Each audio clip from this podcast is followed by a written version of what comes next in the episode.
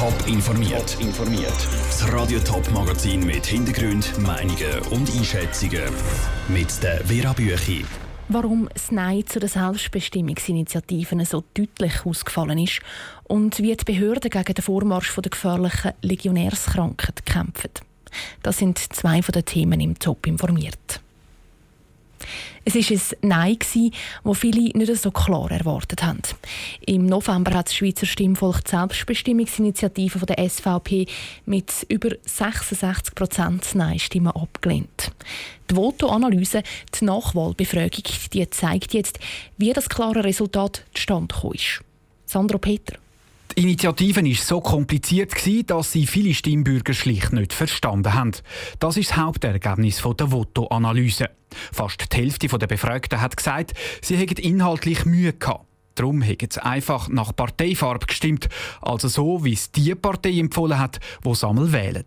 Die SVP-Wähler haben dann auch recht geschlossen Ja gesagt, betont der Politologe Thomas Milic, Mitautor der Studie. Auf der anderen Seite hat es aber auch einen Anti-SVP-Reflex gegeben. Es hat relativ viele Leute gegeben, die die Initiativen abgelehnt haben, weil es von der SVP stammt. Die haben keine weiteren inhaltlichen Gründe angegeben, sondern haben gesagt, das äh, lehne ich ab, weil es von der SVP kommt. Die inhaltlichen Argumente haben aber doch auch mitgespielt. Bei den Gegnern der Initiativen war das wichtigste Nein-Argument, dass die Schweiz ihre Glaubwürdigkeit im Ausland wird verlieren Den Befürwortern ist es hauptsächlich darum gegangen, die direkte Demokratie zu stärken. Für die Votoanalyse sind insgesamt gut 1500 Stimmberechtigte befragt worden. Finanziert wird die Studie vom Bund. Fieber, kein Schnauf mehr oder Verwirrtheit. Das sind nur drei von den möglichen Symptomen der sogenannten Legionärskrankheit. Die Legionärskrankheit endet relativ häufig mit einer Lungenentzündung und teils ist sie auch tödlich. Die Legionärskrankheit ist in der Schweiz massiv auf dem Vormarsch wie sich die kantonalen Behörden rüsten, im Beitrag von Patrick Walter. Die Legionärskrankheit, auch Legionellose genannt, ist eine gefährliche Krankheit, sagt Christoph Spinner, Kantonschemiker vom Kanton Thurgau.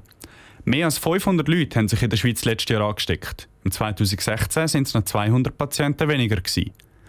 Anstecken tut man sich über Bakterien, die sich im lauwarmen Wasser wohlfühlen. Die sogenannten Legionellen gibt es in Klimaanlagen, Whirlpools und so weiter. Besonders oft gibt es auch in öffentlichen Duschen, erklärt der Thurgauer Kantonschemiker Christoph Spinner. Es gibt Fälle, wo man feststellen muss, dass irgendwo zu viele Legionellen in einem Duschwasser von einem Gebäude vorhanden sind. Vielfach merkt man es auch dann, wenn jemand erkrankt. Wenn es eigentlich nicht durch ein klein, sondern wirklich tatsächlich zu spät ist. Im Normalfall müssen sich die Betreiber von öffentlichen Gebäuden selber kontrollieren und der Kanton schaut ihnen regelmäßig auf die Finger. Meistens funktioniert das gut, erklärt Christoph Spinner. Für viele Kantone sind die Kontrollen aber relativ neu. Richtwert vom Bund gibt es nämlich erst seit letztem Jahr. Die Danuta Reinholz, Kantonsärztin von St. Gallen, sieht vor allem Handlungsbedarf bei den Privatpersonen. Auch in der eigenen Dusche kann man sich nämlich anstecken. Wir müssen die Hauseigentümer unbedingt über die richtige Wassertemperatur informieren. Und Aktuelle Trends beim Hausbau haben eben nicht nur eine Seite, sagt Danuta Reinholz weiter. Leider muss man sagen, ist es ein bisschen eine Schattenseite von der ganzen Minergie-Trends, wo äh, Temperaturen sehr tief gehalten werden zum Energie einsparen, aber dann in einem Bereich gehalten werden, wo die Legionellen sich besonders wohlfühlen und können wuchern. Das Wasser sollte mindestens 50 Grad heiß sein, wenn es aus dem Boiler rauskommt. Schützen kann man sich sonst eigentlich nicht vor einer Legionärskrankheit.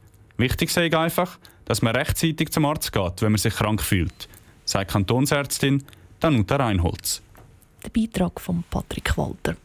Die Legionärskrankheit ist relativ jung. Sie ist das erste Mal vor 40 Jahren in den USA auftaucht. Top informiert, auch als Podcast. Mehr Informationen gibt es auf toponline.ch.